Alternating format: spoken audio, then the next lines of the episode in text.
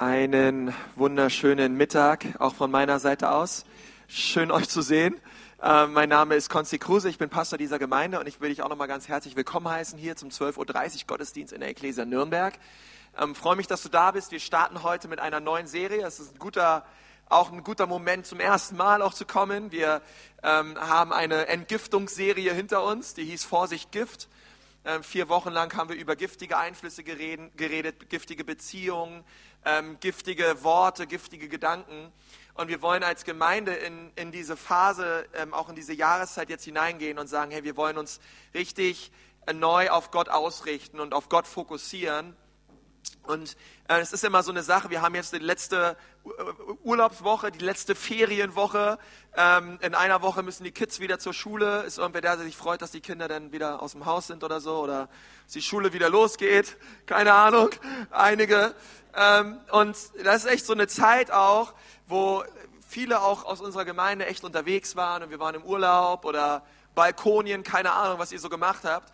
Aber ähm, manchmal ist auch die Tendenz da, dass man auch gerade in solchen Zeiten auch so ein bisschen Urlaub von Gott macht. Ja, man hat irgendwie, man hat eigentlich so viel Zeit, aber man verbringt die Zeit eigentlich nicht so mit so geistlichen Dingen oft, sondern man will jetzt einfach mal irgendwie Spaß haben, sich Sachen anschauen, ein bisschen in der Gegend rumkommen und Urlaub machen.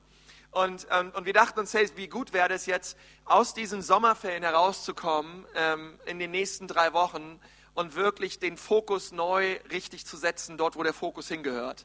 Ähm, dass wir neu sagen, Gott, wir ähm, wollen Männer und Frauen des Gebets werden und wir wollen uns wirklich diese nächsten Wochen ausrichten und ganz neu dich sehen und ganz neu einfach auch unseren, unseren Fokus und unsere Prioritäten richtig setzen und dich darum bitten, dass du dieses Jahr noch mit Gnade krönst.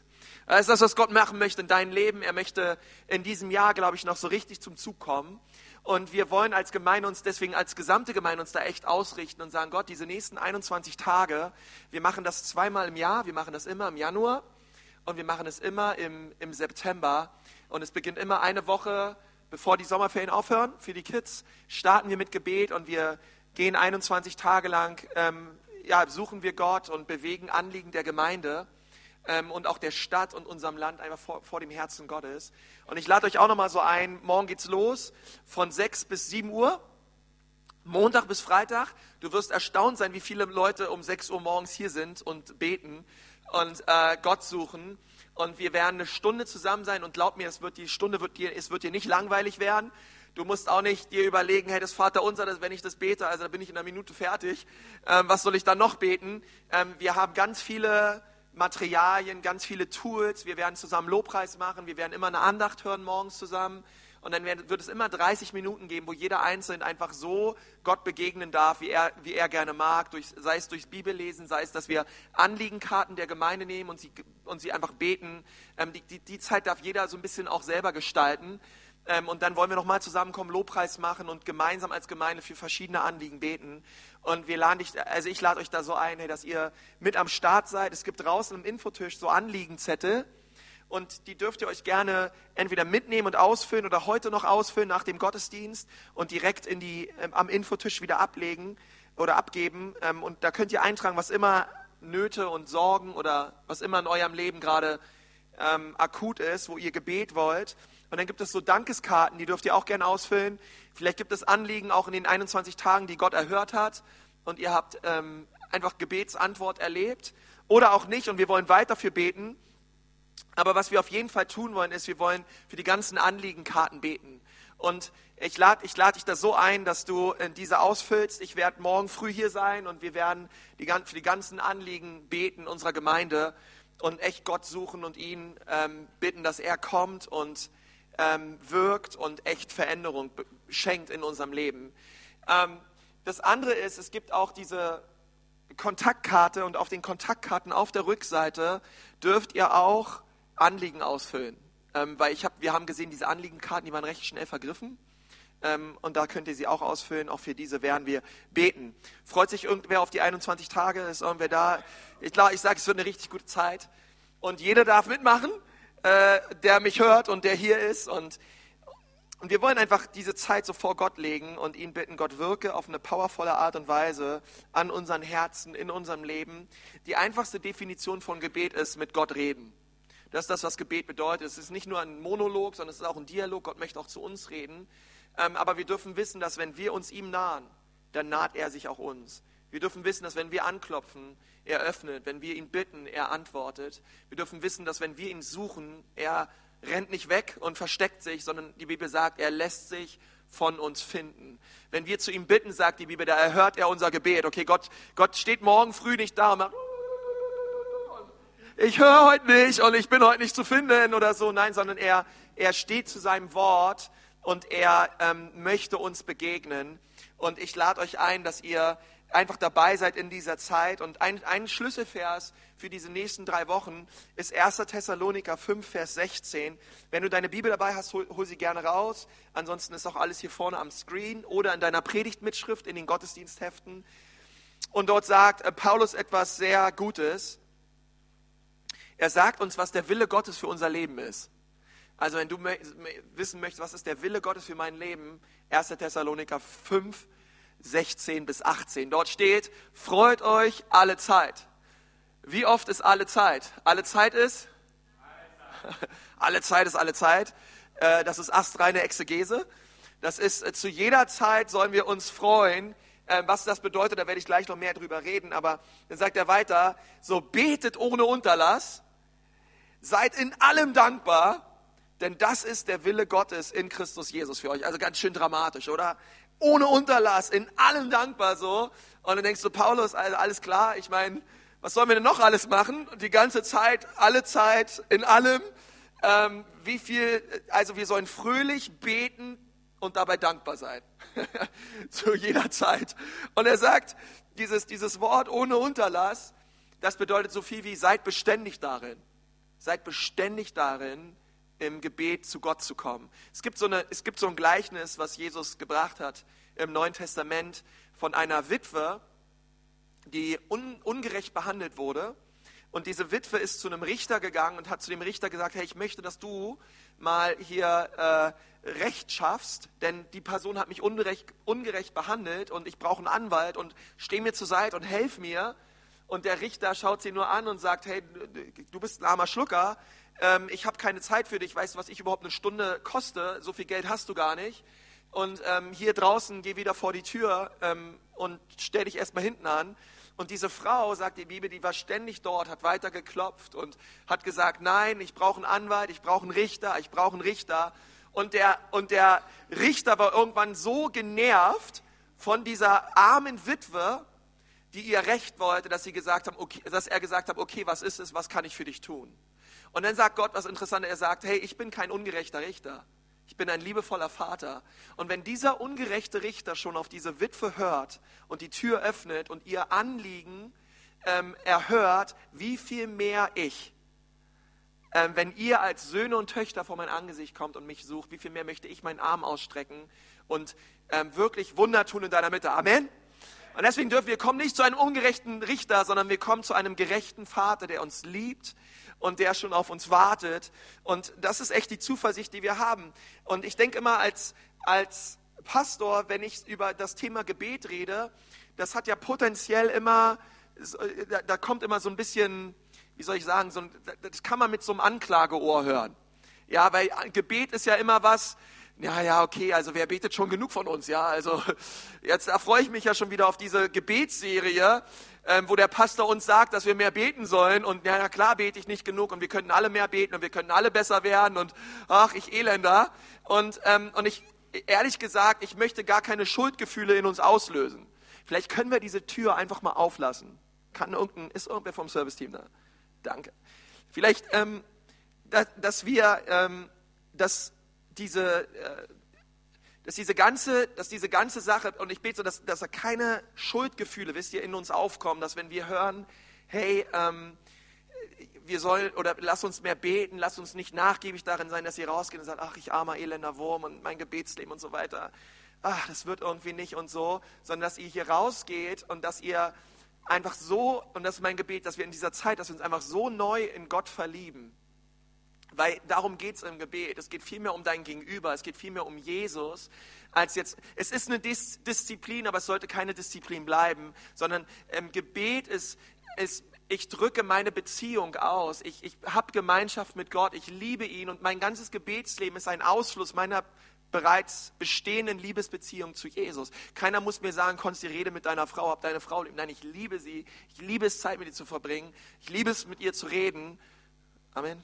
Ja, und dann, äh, und, ähm, und dann einfach diese Zeit zu verbringen mit Gott. Und ich, es hat, deswegen, es hat so viel mit Beziehung zu tun, ihr Lieben. Es hat so viel damit zu tun, Gott, ich, ich komme zu dir, weil ich es liebe, in deiner Gegenwart zu sein. Und er liebt es, in unserer Gegenwart zu sein. Und, ähm, und, und deswegen möchte ich gar nicht, dass, dass wir so eher so diese Seite haben, oh, ich elender Sünder, ich bete zu wenig und Dinge in meinem Leben passieren nicht und funktionieren nicht, weil ich zu wenig bete.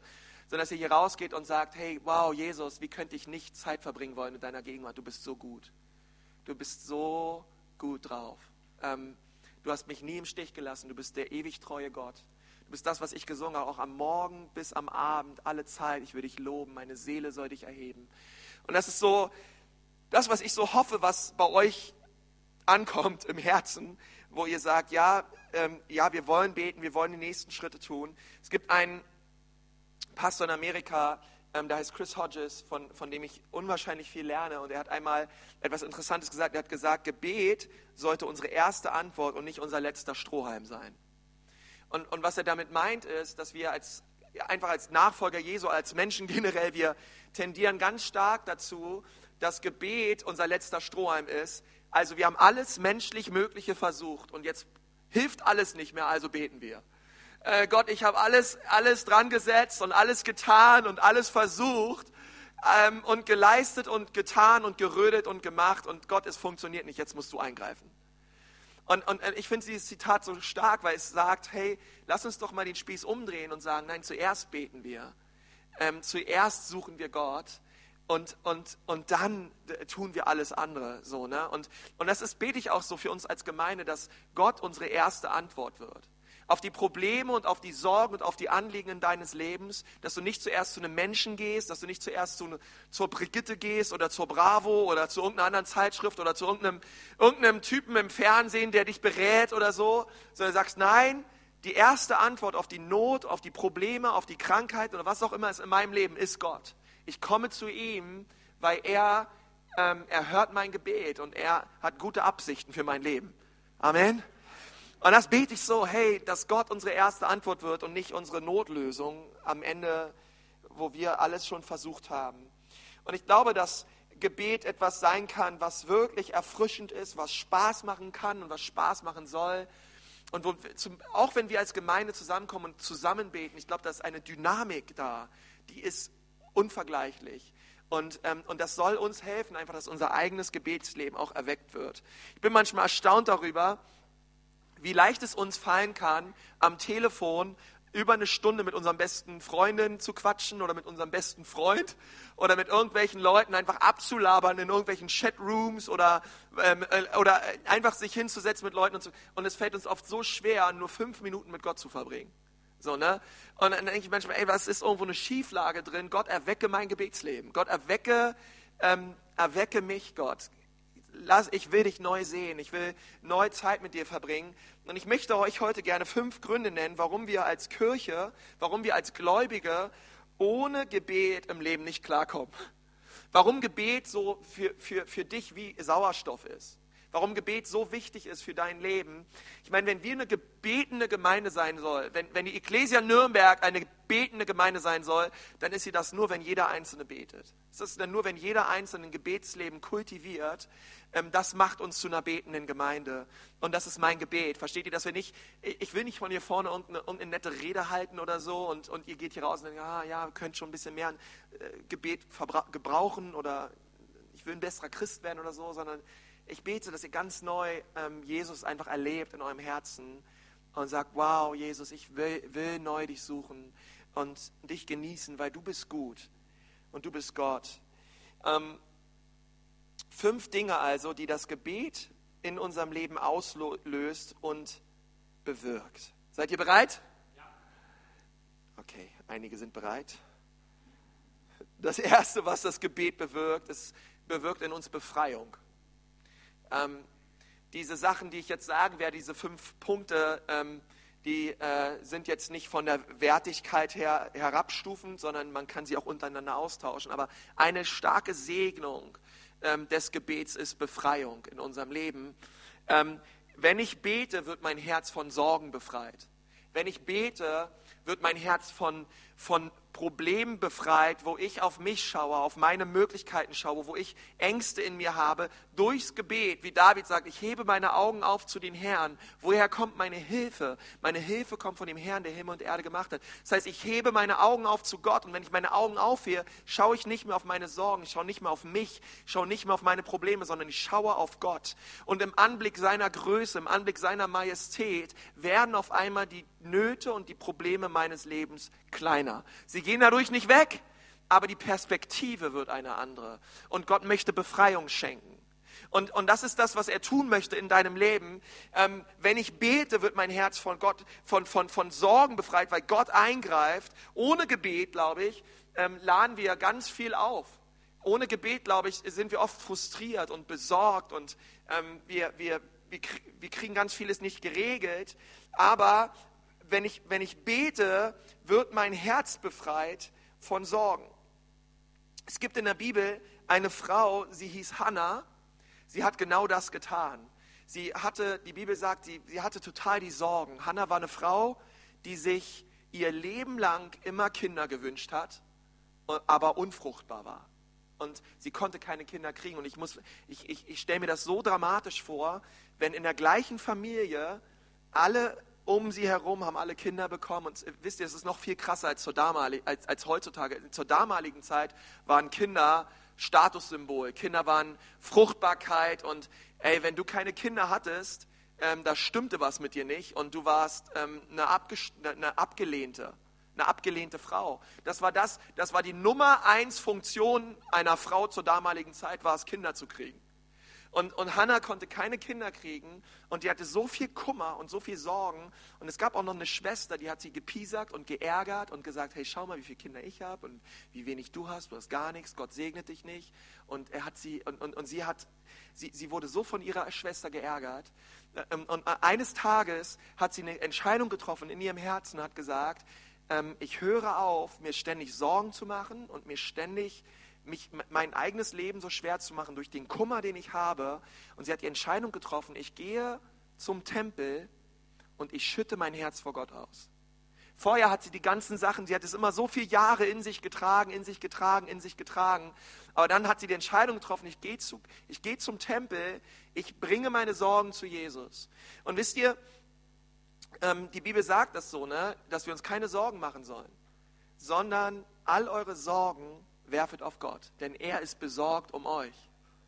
Und, ähm, und Hannah hat das so ergriffen und sie ist zum Tempel und sie hat so geheult ähm, im Tempel. Die Bibel sagt, sie hat geweint und geweint und geweint. Und ich kann mir richtig vorstellen, bildlich, wie sie dort saß am Tempel mit, all, mit, mit vielen anderen Leuten. Sie hat so geheult und geweint, ihr ganzer Körper, sie, sie hat sich wahrscheinlich, ist mit ihrem Angesicht auf dem Boden und ihr ganzer Körper vibrierte.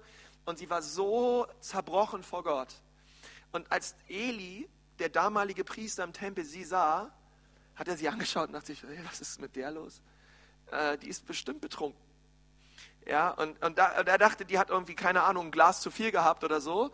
Ähm, ich meine, das sagt doch etwas über den geistlichen Zustand von Eli aus, dass er noch nicht mal eine geisterfüllte Frau von einer Betrunkenen unterscheiden konnte. Aber es ist eine andere Predigtserie. Und ähm, und dann war diese, diese Frau dort, diese Hannah, und die hat gebetet und gebetet und gebetet. Und, ähm, und dann hat Hannah das mitgekriegt mit Eli. Und da steigen wir mal kurz ein. In 1 Samuel 1, Vers 15 sagt sie, nein, mein Herr, ich bin eine Frau von beschwertem Gemüt. Wein und starkes Getränk habe ich nicht getrunken, sondern ich habe mein Herz vor dem Herrn ausgeschüttet.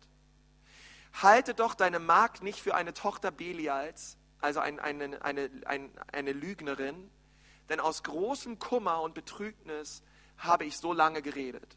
Und sie war so lange dort und die Bibel, ich finde das so stark, so in Vers 15, ich habe mein Herz vor Gott ausgeschüttet. Und auf einmal, vor Gott brach all das aus. All die Sorgen, all der Kummer über ihre Situation brach aus. Und, ähm, und das Starke finde ich daran, seit, seit diesem Moment hat sich in Hannas Leben alles verändert. Nachdem Hannah ihr Herz vor Gott ausgeschüttet hat, die Bibel sagt, hat sie ein Kind bekommen. Und sie hat nicht nur irgendein, also sie, sie ist nach Hause, ähm, äh, sie ist schwanger geworden ähm, aber sie hat nicht nur ein Kind bekommen, sondern die Bibel sagt, dass ein, sie hat eines der mächtigsten Propheten bekommen, die es jemals gab. Eines der mächtigsten Männer Gottes, die es jemals auf dieser Erde gab, nämlich Samuel. Ihr Sohn, den sie daraufhin sofort Gott geweiht hat. Finde ich krass, du wartest dein Leben lang auf ein Kind, dann ist das Kind da und das Erste, was du tust, ist, du packst das Kind und bringst es zum Tempel und du sagst zum Priester, hier, dieser Sohn gehört euch, ich gehe wieder nach Hause. Und er hat gesagt, Gott, du hast mir dieses Kind gegeben und ich gebe es dir zurück. Ich weihe dir dieses Kind. Und, und, und versteht ihr, Hannah ging nach Hause. Es gibt das Loblied der Hannah. Es ist wie ein Psalm, ein, ein, ein herrliches Lied, was Israel gesungen hat und auch Rabbiner bis heute vorlesen und singen, ähm, wann immer ihr Herz betrübt ist und mit Kummer voll ist, singen sie oder lesen sie das Loblied der Hannah ähm, ein, ein, ein, könnt ihr nachlesen, 1 Samuel 2, ein, ein Lied, was von der Größe und von der Kraft Gottes spricht und Zeugnis ablegt. Aber was ist das, was wir lernen dürfen? Wir dürfen das lernen, hey, wenn wir unser Herz vor Gott ausschütten, dass Gott uns hört und dass Gott seinen Arm ausstreckt. Und ich glaube, dass viele von uns, wir haben auch so Kummer und wir haben auch manche Dinge, ey, die sind im Leben echt hart lass uns doch in den nächsten 21 Tagen uns echt Zeit nehmen und sagen, Gott, ich entleere mal mein Herz vor dir. Ich bin oft dabei, wir sind schnell dabei, unser Herz vor anderen Menschen zu entleeren und allen anderen Leuten zu erzählen, wie schlecht es uns geht und wie viel Sorgen wir haben. Aber lass uns mal zu Gott kommen. Er ist die erste Antwort. Er ist der, der in unserem Leben wirken möchte. Und, und das bete ich so. Bei den Anliegenzetteln morgen früh sagen, Gott, greife ein, Gott handel, Gott, Gott tun Wunder in dem Leben von diesen Menschen, tun Wunder in meinem Leben in verschiedensten Bereichen. Und wir dürfen Gott vertrauen, dass er auch seinen Arm ausstreckt. Aber was ich interessant finde, dass Paulus sagt, wir sollen in allem dankbar sein. Also wir sollen beten, wir sollen unser Herz ausschütten vor Gott, aber in allem sollen wir dankbar sein. Ich finde es interessant, dass da nicht steht für alles, sondern in allem. Er sagt nicht, seid für alles dankbar. Es gibt ganz viele Dinge in meinem Leben, für die bin ich nicht dankbar. Also ich lag noch nie mit Grippe im Bett und Fieber und mir ging es rotzelendig schlecht und habe nie meine Hände in Gott, danke für diese Grippe. Mehr davon. Herr, ich preis dich.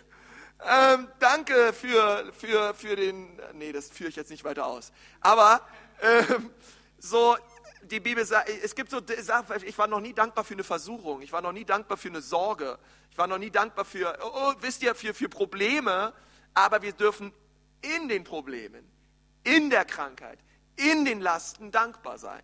Gott, ich bin nicht dankbar für die Last, aber ich bin dankbar, dass du inmitten dieser Last mit mir bist. Gott, ich bin nicht dankbar für diesen Sturm, aber ich bin in dem Sturm dankbar, weil ich weiß, dass du die Kraft hast, den Sturm zu stillen, dass du die Kraft hast, Dinge zu tun. Gott, du schaffst in einer Sekunde mehr als ich in zehn Jahren. Und ich bekenne es, dass du groß bist und dass du mächtig bist und dass du durchbrechen kannst in meinem Leben. Amen. Okay, wir dürfen in allem dankbar sein in unserem Leben. Das zweite ist, ähm, was Gebet bewirkt. Es bewirkt Demut. Es bewirkt nicht nur, dass unser Herz frei wird von Sorgen, sondern es bewirkt auch ein demütiges Herz. Warum? Weil wenn ich bete, gebe ich zu, dass Gott stärker ist als ich. Wenn ich bete, gebe ich zu, dass er unendlich viel mehr tun kann. Dass er, genau wie ich gesagt, er kann in einer Sekunde mehr tun, als wir in 100 Jahren.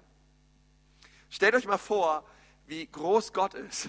Stellt euch mal vor, dass es dieses riesige Universum gibt, dass es, ähm, dass, dass es diese unendlichen Galaxien gibt. Eine davon äh, ist die Milchstraße und in, in diese Milchstraße hat eine Sonne und wir sind ein winzig kleiner Planet in dieser Milchstraße, inmitten einer, einer riesigen Galaxie.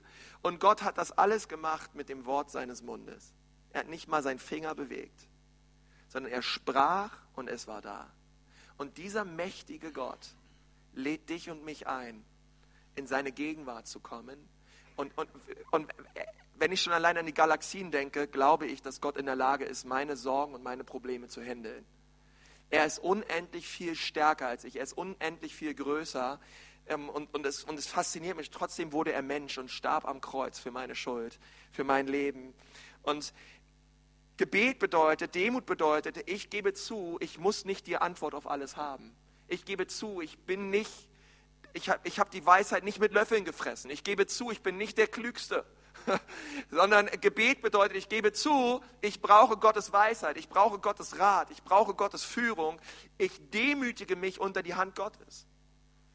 Ein stolzer Mensch betet ganz wenig, weil er glaubt, dass er vieles aus seiner Kraft schafft und aus seinen Talenten und aus seinen Begabungen und aus seinen Befähigungen.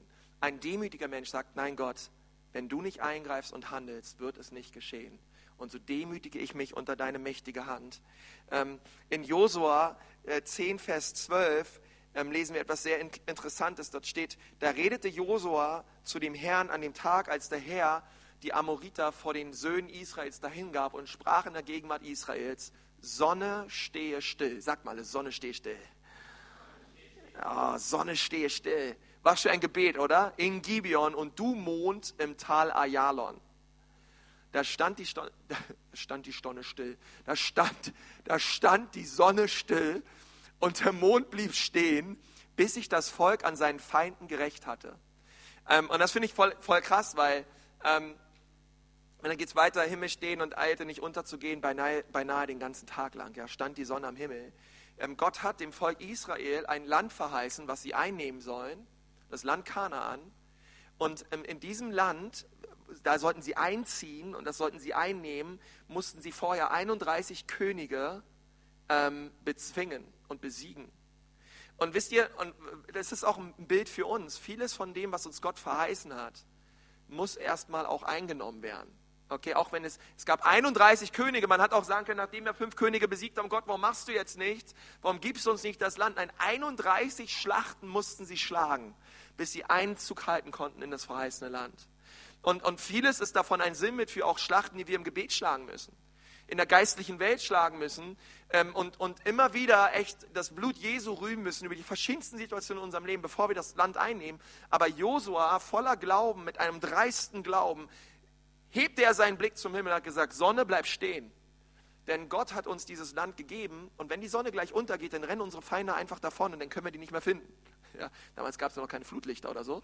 Ähm, sondern die Sonne ist untergegangen und die Leute sind weggerannt und Josef hat gesagt, nein, wir wollen sie bis zum letzten schlagen. Also Sonne bleibt gefällig stehen. Gott hat uns dieses Land gegeben und er hat durch sein Gebet Naturgesetze außer Kraft gesetzt, Dinge getan, Gewaltiges. Und, ähm, und das ist, glaube ich, das, was, was Gebet tut. Gebet ist oft dreist. Gebet ist manchmal so dreist, Gott um Dinge zu bitten, die eigentlich, die völlig Menschen unmöglich sind. Gebet ist sowieso, also ich meine ehrlich, wir, müssen zu Gott kommen mit Menschen unmöglichen Dingen. Dinge, die, die wirklich krass sind und, ähm, und vertrauen und auch ein Stück weit glauben, dass Gott handeln möchte. Ähm, auch bei Dingen, die echt krass sind. Ähm, und Gott möchte es tun. Und es bewirkt Demut in unserem Leben, weil wir merken, Gott, wenn du es nicht handelst, wenn du nicht eingreifst, wenn du es nicht tust, wird es nicht passieren. Und deswegen schaue ich auf dich und lege allen Stolz ab. Amen. Amen. Punkt drei, was ich erlebe und was das Gebet in meinem Leben tut, ist Führung. Ich erlebe Gottes Führung. Ohne Gebet ähm, erleben wir nicht, glaube ich, die Führung Gottes in den Bereichen unseres Lebens, wie er es eigentlich vorgesehen hat. Und, ähm, und ich möchte euch da mal an die Geschichte von Jona erinnern, der ja ähm, weggelaufen ist vor Gott. Und das Großartigste, was du jemals aus dem Buch Jona herausziehen kannst, ist das Prinzip, dass Entscheidungen, die ohne Gott getroffen werden, uns in Stürme hineinführen. Und Jona ist ja weggerannt vor Gott und ähm, er ist genau in die andere Richtung gefahren, als er fahren sollte. Und der Sturm entstand ja, weil er ungehorsam war. E-, ehrlich gesagt, ich glaube auch so manche Stürme in unserem Leben, ähm, da müssen wir nicht Gott für verantwortlich machen, auch nicht irgendwelche Umstände, sondern ganz viel in unserem Leben passiert auch, liegt auch manchmal an uns, wenn wir ehrlich sind, oder? Ähm, an, an manchen, manchen Stürmen in unserem Leben, glaube ich, sagt Gott, Mann, ey, es muss eigentlich nicht sein. Aber was ich toll finde, ist, er sagt dann nicht, naja, musst du jetzt mal selber schauen, wie du da wieder rauskommst oder äh, hast ja selber äh, Schuld, ähm, bist du einfach dumm gewesen, jetzt lern mal deine Lektion, sondern Gott ist auch inmitten der Stürme bei uns. Und Jona wurde von Gott befreit. Gott sandte einen Wal ähm, und spuckte ihn da aus, wo er ihn haben wollte. Das kann Gott notfalls auch tun. Er hat seine Wale da draußen. Er hat seine Leute. Ich verspreche es dir, er wird dich schon hinführen. Ähm, aber wir dürfen Entscheidungen treffen ähm, im Vorhinein. Ich, ich denke immer so in meinem Leben nach, ey, wie, wie oft entscheide ich einfach Dinge, die auch echt wichtig sind und ich bete nicht mal vorher. Ähm, wie oft ähm, kaufe ich irgendwas oder mache ich irgendwas, einfach nur, weil ich einfach merke, dass ich es jetzt brauche oder dass ich es jetzt will, ja, ähm, und man macht es einfach. Wie, wie stark wäre es, dass wenn wir, bevor wir irgendein Gebäude kaufen, ein Haus kaufen, ein Auto kaufen, einen Hund kaufen, äh, bevor wir heiraten, äh, bevor wir uns irgendwelche Geschäfte machen, Verträge unterschreiben, bevor wir uns operieren lassen, bevor wir irgendeine neue Arbeitsstelle eingehen oder was auch immer es ist, wie, wie, wie wäre es, wenn wir vorher beten und um Gottes Führung bitten? und sagen, Gott, das und das habe ich vor. Bitte greif ein und bitte zeig mir, was auf deinem Herzen ist. In Sprüchen 3, Vers 6 steht, sondern gedenke an ihn in all deinen Wegen, so wird er dich recht führen. Und ich möchte mal einfügen, sondern gedenke an ihn. Wie gedenken wir im, im Gebet? Gedenke ich an Gott. Im Gebet begegne ich Gott. Im Gebet möchte er mir sagen, was sein Wille ist. So wird er dich recht führen. Und ich möchte dich so er, ermutigen, dass du Gott erkennst, dass du Gott siehst in deiner Familie, in deiner Arbeit, in deiner Ehe. Und wenn du anfängst, ihn zu erkennen und ihn zu sehen, wird er deine Schritte leiten. Das ist so eine Hammerverheißung. Gott, wenn ich im Gebet diese Dinge vor dir ausbreite, wirst du meine Schritte leiten und da vertraue ich drauf. Gott, ich weiß nicht, ob dieser Weg jetzt richtig ist, aber ich breite ihn aus vor dir und ich glaube, dass du mich leiten wirst, genau das zu tun, was auf deinem Herzen ist. Weil ich meine, Jesus hat mit seinen Jüngern mal geredet und hat zu ihnen gesagt, hey, wisst ihr, wenn ihr zusammenkommt und wenn ihr betet, möchte ich, dass ihr Folgendes betet. Und er lehrt ihnen das Vaterunser. Und im Vaterunser gibt es ja diese Stelle, wo er sagt, ähm, betet, dass ähm, wie im Himmel so auf Erden der Wille Gottes geschieht. Und, und, ich, und ich dachte so, ey, das, das finde ich immer beim Vaterunser so krass, dass wir beten sollen, dass der Wille Gottes, der Wille Gottes passiert im Himmel aber er passiert hier nicht auf dieser Erde. Er passiert ja in den Leben von ganz vielen Menschen nicht. Er passiert in vielen Ehen nicht, in vielen Familien nicht. Auf vielen Arbeitsplätzen geschieht nicht der Wille Gottes. Und die Bibel ruft uns als gläubige Nachfolger Jesu auf und sagt, ich möchte, dass ihr betet, dass der Wille Gottes, der im Himmel ist, auch in euren Leben und in euren Situationen geschieht. Das bedeutet, Gebet ist wie ein Vehikel, ist wie ein Transporter. Gebet transportiert den Willen Gottes, der im Himmel zu 100% geschieht, runter auf diese Erde. Es geschieht durchs Gebet. Und wir dürfen wirklich sagen, Gott, dein Wille geschehe in meiner Ehe, dein Wille geschehe in dieser Situation. Und das ist wichtig, dass wir sagen, dein Wille. Weil ich kenne das aus meinem eigenen Leben, ich habe meinen eigenen Willen ich habe auch meine eigenen Pläne, ich habe auch meine eigenen Absichten und ich weiß, wie man manche Dinge tut. Und dann bitte ich Gott, dass er meinen Willen segnet. Dann bitte ich Gott, Gott, ich habe diese Pläne und ich bitte dich, dass du diese Pläne jetzt auch segnest. Gott, denn du liebst mich doch, oder? Ähm, du willst doch, du magst mich doch segnen. Und ich, und ich denke manchmal so, hey, lass uns doch vorher um Gottes Führung bitten. Lass uns doch vorher sagen, Gott, dein Wille geschehe. Ähm, weil wir wollen ja, manche, manche, manchmal versuchen wir, glaube ich, durchs Gebet Gott zu manipulieren, dass er auf einmal unseren Willen tut, dass er auf einmal unsere Pläne umsetzt, dass er auf einmal unsere Absichten toll findet. Und ich glaube, ganz oft sagt Gott, hey, weißt du was, ich habe doch so einen perfekten, tollen Willen für dein Leben. Fang doch an, diesen zu suchen. Fang doch an, ähm, wirklich das Wort Gottes zu proklamieren, auszurufen über dein Leben, über deine Umstände. Und ich glaube, wir werden wirklich, wirklich in unserer Gemeinde Wunder erleben weil er sitzt auf dem Thron, er ist souverän, er ist herrlich und er möchte etwas in deinem Leben tun. Und wir dürfen ähm, glauben, dass das Gebet etwas Herrliches in uns bewirkt. Es bewirkt Gottes Führung. Im Gebet merke ich auf einmal, oh, Gott möchte mich führen, Gott möchte etwas tun. Ähm, das vierte, was Gebet tut, ist, ähm, bewirkt Intimität. Wenn ich bete, wird meine Intimität mit Gott gestärkt. Ist etwas, ein, eine super Sache, die das Gebet tut. Ich, äh, ich verliebe mich mehr in Gott. Psalm 116, Vers 1 steht, ich liebe den Herrn, denn er hat erhört meine Stimme und mein Flehen. Und ich meine, er sagt hier, denn er hat erhört. Und ich denke so, hey, der Psalmist, der, der hatte eine richtige Zuversicht und eine richtige Sicherheit. Er wusste, wenn ich zu Gott bete, hört er meine Stimme. Ähm, aber da hört es nicht auf, sondern es beginnt ja, dieser Vers beginnt mit, ich liebe ihn. Ich liebe ihn. Ich, ich liebe die Gegenwart Gottes. In, wie wir es vorhin gehört haben von der Esther, hey, ein Tag in seinem Haus ist besser als tausend Tage sonst wo. Ich bin lieber auf der Schwelle an dem Hause meines Gottes als draußen in den Zelten der Gottlosen. Und wir dürfen, oh, und das, das finde ich so stark, und, und, und, und Intimität, Gebet, ähm, drückt Intimität mit Gott aus. Durchs Gebet lerne ich Gott mehr kennen. Durchs Gebet offenbart sich Gott mir.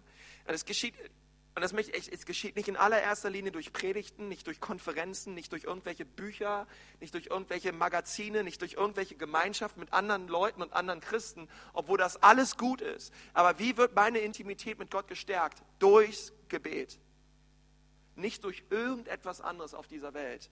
Und wenn du sagst und hier sitzt, und ich glaube, wenn du diese Entscheidung triffst, du bist ein weiser Mensch zu sagen, ich möchte Gott mehr kennenlernen, geh auf deine Knie und sag, Gott, hier bin ich, hier ist mein Leben, ich möchte dich mehr kennenlernen. Bitte stell dich mir mehr vor. Zeig mir, wer du wirklich bist. Offenbare deine Herrlichkeit mir. Ich will dich mehr kennen. Denn manchmal tendieren wir dazu, ähm, immer einen gewissen Rahmen zu brauchen, um Gott anzubeten. Manchmal merken wir so, ja, ich brauche die Musik im Hintergrund oder ich brauche, ich brauche den einfach, ich brauche einfach diesen Gottesdienst, um Lobpreis zu machen. Ja, vielleicht sind einige hier, die sagen, hey, ich mache Lobpreis in der Woche, aber ähm, ehrlich gesagt nur um 12:30 Uhr Gottesdienst, weil das ist mein Gottesdienst und dann ist mein Lobpreispensum äh, erfüllt für diese Woche, weil wir glauben, um Lobpreis zu machen, braucht es immer eine Band. Wir glauben, um Lobpreis zu machen, braucht es immer ähm, Stühle und, und, und Leute um mich herum. Und ähm, Anbetung ist doch viel mehr. Anbetung ist ein Lebensstil. Ähm, Anbetung ist, ey, dass, ich, dass ich Gott suche von ganzem Herzen dort, wo ich gerade bin. Und ich, äh, verstehe, ich brauche nicht einen gewissen Rahmen, um Gott begegnen zu dürfen. Sondern ich darf es überall tun. Ich darf es auf dem Fahrrad tun. Ich darf es beim Wäsche, äh, ich darf Gott erleben, wenn ich Wäsche zusammenlege. Ich darf ihn erleben auf meiner Arbeitsstelle, in meinem Auto. Überall ähm, wo ich bin, darf ich Gottes Herz und Gottes Liebe erleben. Ich meine, die Urgemeinde, sie hatten keine Anlage, sie hatten keine Mikros, äh, sie hatten keine Lichter, sie hatten keine Worship-Band, aber was sie hatten, war ein Feuer fürs Gebet. Was sie hatten, war die Kraft des Heiligen Geistes. Was sie hatten, war Gott eine Erwartung, dass Jesus bald kommt. Was sie hatten, war eine, eine Dringlichkeit, ähm, ganz Jerusalem zu erreichen mit dem Evangelium. Eine Dringlichkeit, die Heiden zu erreichen mit dem Evangelium. Und diese Dringlichkeit und diese Leidenschaft und dieses Feuer für verlorene Menschen hat sie auf ihre Knie gebracht. Und sie haben gesagt, oh, hey, und wenn wir eine Gemeinde sein wollen, die es den Nürnbergern so schwierig macht wie möglich, in die Hölle zu kommen, dann fängt es damit an, dass wir auf die Knie gehen und sagen, Gott, wir erwarten und wir glauben, dass du durchbrichst. Und, und das ist, was wir, was wir, womit wir morgen anfangen werden. Das allererste, was wir morgen machen um 6 Uhr ist, wir schreiben uns Namen auf von Menschen, die nicht errettet sind, die in unserem Leben sind, und wir fangen an, für diese Menschen zu beten. Und wir schauen, da, wir schauen auf die Möglichkeit Gottes. Wir, wir wollen immer nach außen schauen und sehen, was will Gott in dieser Stadt tun. Weil er hat ein großes Volk in dieser Stadt und er möchte viele Menschen erreichen. Ähm, aber es beginnt im Gebet. Gebet ist ah, wie ein Nussknacker, es knackt die härtesten Herzen. Es ist äh, Gottes Kraft. Ähm, Martin Luther hat mal gesagt, ähm, ich habe morgen viel zu tun, also muss ich morgen viel beten. Und bei, bei mir ist eher so, ich habe morgen viel zu tun, also habe ich morgen nicht viel Zeit fürs Gebet. ja, ich habe äh, heute viel zu tun, also habe ich, oh, weil es gibt ja immer so viel zu tun, oder? Wer von euch weiß, was ich meine? Es gibt ja immer so viel zu tun. Und, ähm, und ein Gebet ist ganz oft das, was dann zum Schluss irgendwie ein Bonus ist in, in unseren ohnehin viel zu vollen Alltag. Und wir, und wir, und wir, und wir, brauchen, wir brauchen eine Zeit, wir brauchen einen Ort, und, um, um Gott zu begegnen. Und da lade ich euch so ein, hey, diese 21 Tage morgens um sechs, wow, das ist eine Uhrzeit, die ist gut, Leute. Ähm, das ist eine Uhrzeit, ey, da wirst du erstmal merken, wie, wie lang so ein Tag ist. Äh, und wie schön es ist, einfach mal ich meine, ähm, wenn du dich da um sechs sonst immer das vierte Mal umgedreht hast, ähm, stell mal deinen Wecker auf 5.40 Uhr, keine Ahnung, wo du wohnst, aber ähm, du brauchst dich auch nicht zu duschen. Komm einfach, mach dir ein bisschen Deo unter den Arm und komm in die Ecclesia.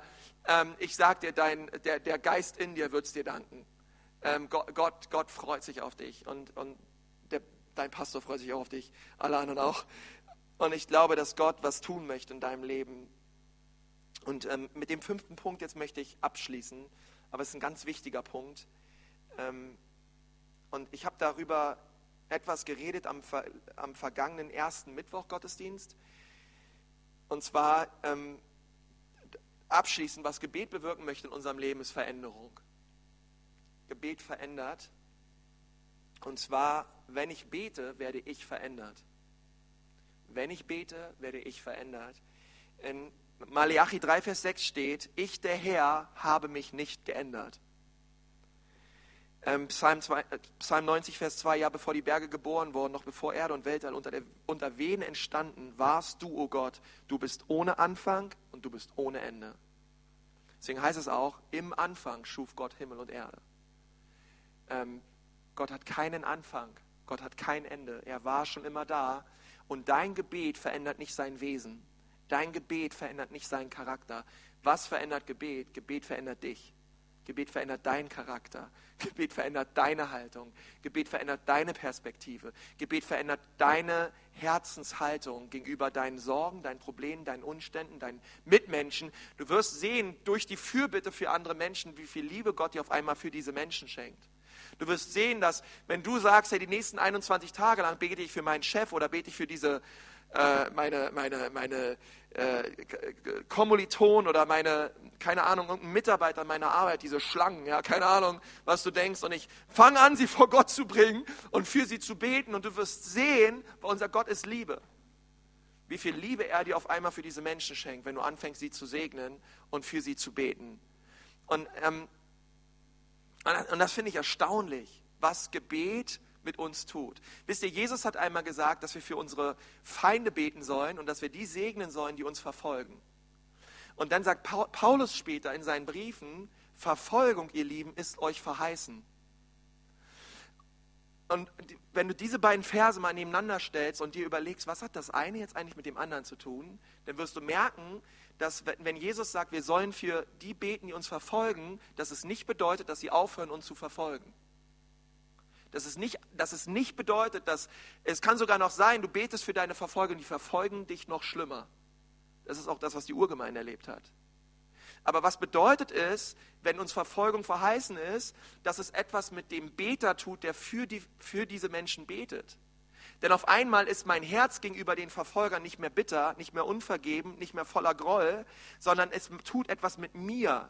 Es verändert nicht unbedingt diesen Menschen, aber es verändert mein Herz. Es verändert meine Situation, es verändert meine Haltung.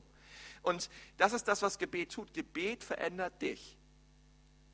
Und deswegen solltest du beten, denn wir alle brauchen Veränderung. Und ich glaube, dass Gebet uns mehr verändert als jede Seelsorge, als jede, jede, jede Predigt, als jede Konferenz.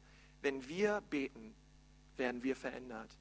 Warum? Weil Gott tut den Himmel auf und seine Liebe kommt in unser Herz. Und ähm, und wir können gar nicht anders, als, als zu sagen, Gott, wir brauchen dich, wir brauchen dich in unserem Leben. Ähm, und bitte wirke. Schenk mir einen Gebetsinfarkt her. Schenk, schenk mir was, Gott. Rüttel mein Leben auf. Ich möchte dich neu suchen und dich ganz neu erleben. Und, und da bin ich schon gespannt drauf, was in den nächsten 21 Tagen Gott tun wird in unserem Leben, in deinem und aber auch in meinem Leben und freue mich da tierisch drauf, weil Gebet so viele Dinge, Gott, Gott, möchte, Gott möchte dein Leben führen. Er möchte, er möchte, dass seine Demut deine Demut wird. Gott möchte dein Herz verändern. Gott möchte dir Weisheit schenken. Gott möchte dir Kraft schenken. Gott, möchte dir zeigen, dass er größer ist als alles andere in deinem Leben. Und, und deswegen dürfen wir kommen zu ihm, auch heute, heute Morgen, heute Mittag und sagen, Gott, wir liefern uns dir ganz neu aus und vertrauen uns dir an. Wir legen unser Leben in deine Hand und wir rufen aus, dein Wille soll geschehen. Wie im Himmel, so auch auf Erden. Komm, lass uns mal die Augen schließen. Ich möchte gerne noch mit uns beten.